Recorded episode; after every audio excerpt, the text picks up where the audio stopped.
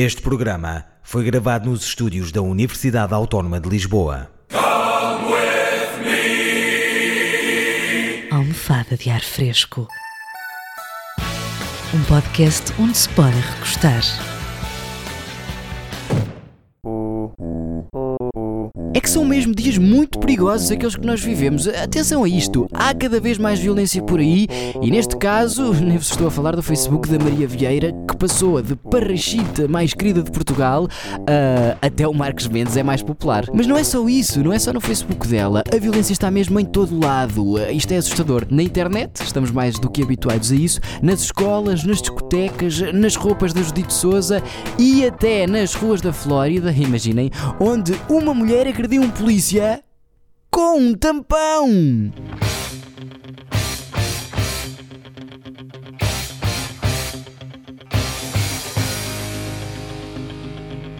A agressão aconteceu nos Estados Unidos e na notícia podemos ler: parece cena de comédia absurda, mas aconteceu. Uma mulher foi detida em St. Petersburg por atacar um polícia com um tampão. Parece comédia? A, a mim parece-me um caso grave de ataque à saúde pública. Mas isto sou eu que também não tenho assim tanto sentido de humor, ao contrário da jornalista que escreveu esta peça. A agressora, vamos chamar-lhe assim, tem 28 anos e agrediu uh, o senhor agente no ombro. Um especial beijinho no ombro com muito batom que acabaria por borrar a pintura. Não há muitos mais dados sobre o acontecimento, uh, porque também o que interessa hoje é ter um bom título e uma imagem chocante para as pessoas clicarem, porque LOL ler e LOL informação e LOL conhecimento. Mas reparem, e, e atentemos todos a isto, uh, neste espaço provedor da informação. A notícia, e aqui sim podemos usar as aspas com os dedos, termina com Desconhece-se o porquê da agressão ser considerada especialmente grave, a menos que o facto de o tampão ter sido retirado da vagina antes do ataque conte como agravante.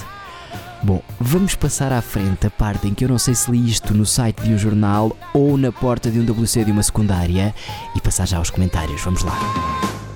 Maurício Oliveira escreveu: Se estiver usado, melhor. Se o polícia for vampiro, pode fazer um chazinho. Olá, 1999. E depois revoltou-se e escreveu-se caps lock. É mais importante que o ordenado mínimo! Isso é que dá nojo! Lúcia Maria Conde Rodrigues tinha a televisão ligada no 24 Kitchen e comentou apenas arroz de sarrabulho, arroz, sangue de porco, etc, etc. E Silvia Gomes Teixeira também nos deixa com um cordelinho de fora. Desculpem lá, mas o polícia teve razão. É uma arma branca. Originalmente, se é que me faz entender. Faz, Silvia, faz.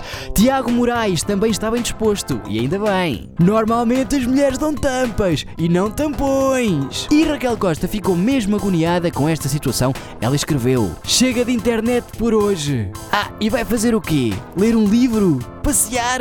Não me diga que vai conversar com alguém, quer ver?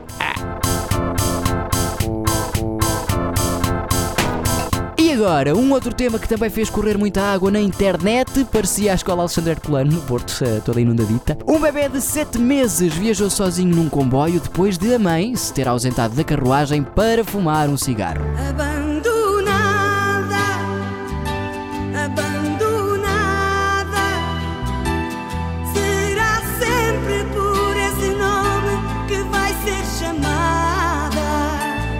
A mulher de 18 anos e o namorado estavam na parte exterior da estação quando o comboio iniciou viagem e o bebê acabou por seguir viagem sozinho. E se calhar ainda bem, é, com os pais destes. A parte boa é que os pais saíram do comboio para fumar, é, que é uma coisa que sempre faz melhor do que ir à padaria portuguesa. Aí sim, uma grande bronca. Muito embora em Portugal começa a ser difícil não entrar numa, porque há, há três eh, em cada rua. Uma pessoa às vezes sai, sei lá, para ir à farmácia ou ao contabilista entregar os papéis e quando dá por ela, pimbas, já está numa padaria portuguesa sem perceber muito bem porquê, enfim. Voltando ao comboio, salvo seja, foram os passageiros que se aperceberam que o bebê viajava sozinho e acionaram o alarme. Por questões de segurança, o comboio não pôde voltar para trás, até porque o casal, entretanto, pediu umas imperiais e pronto, já estavam ali um bocado tocados e disseram se não dava para eles ficarem com o miúdo mais um fim de semana, que depois lá para terça-feira ou quarta eles iam buscá-lo quando tivessem mais vagar. E o nome assim. Quem teve muito devagar também foi João Maria, que chegou à caixa de comentários cheio de vigor. Se permitissem às crianças fumar, nada disto acontecia. Hashtag a culpa é do governo. E Fernanda Matias veio repor a seriedade. Vamos lá a isto. Ela foi fumar tabaco ou droga porque ambos devem ser punidos, mas se foi droga era tirar-lhe o filho, fazer uma operação de maneira a nunca mais poder ter outros, assim muitas aprendi ao. Vesse cada vaca, até faz medo de viver o futuro. Sem dúvida, Fernanda. Aliás, há duas coisas que a mim me fazem sempre temer eh, muito o futuro: vacas e frases cheias de erros e sem pontuação na internet. Assustam-me. O que é que vocês querem? Maria Helena Lima disse: Grande mãe, se fosse ela, fumava na quinta pata do cavalo do Napoleão. Mas Jorge Silva tem um parecer diferente. Fizeram muito bem, não se fuma perto das crianças. Lúcia Maria Conde Rodrigues, que já tinha eh, comentado a notícia de que falámos há pouco e que apanhei em todas as notícias da internet, disse apenas: esses pais devem ter minhocas na cabeça, na praça do cérebro. Lúcia, acha que as minhocas estão na praça do cérebro ou, ou nas ruelas do pensamento? Ou, ou no beco da cognição? hum? É que são sítios onde a minhoca se mete e depois tirá-la de lá é que é difícil, é, era o tiravas.